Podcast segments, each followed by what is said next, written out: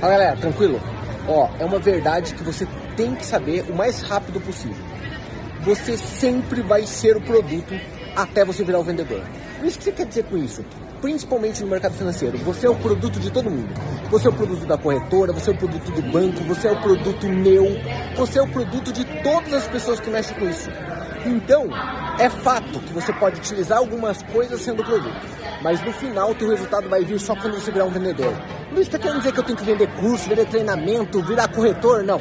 Eu estou querendo dizer que você vai ter que virar vendedor, nem se for um vendedor de ideia, vendedor de sucesso, vendedor de resultado.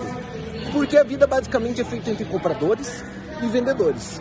E você tem que entender que, principalmente quando você está aqui na internet me assistindo, ou qualquer outra pessoa que vira um influencer, você é o produto deles. Por isso que o Instagram não te cobra nada para você fazer parte, o Facebook não te cobra nada, o YouTube, porque o produto é você. Então ele vai te achar, vai te vender um produto claramente preparado para você e para desenhar na tua mente. Agora, se você conseguir usar essa informação para daqui a pouco você virar o vendedor dessas ideias, criar uma vida nova, aí você vai bombar. E aí, você gostaria de ser vendedor de que tipo de produto? De que tipo de sensação? De um produto para vender para os outros mesmo ou de uma vida maravilhosa? Fica aí a dica e eu acho que vai te ajudar bastante. Comenta aí porque é muito importante para mim. Valeu? Abraço, até mais.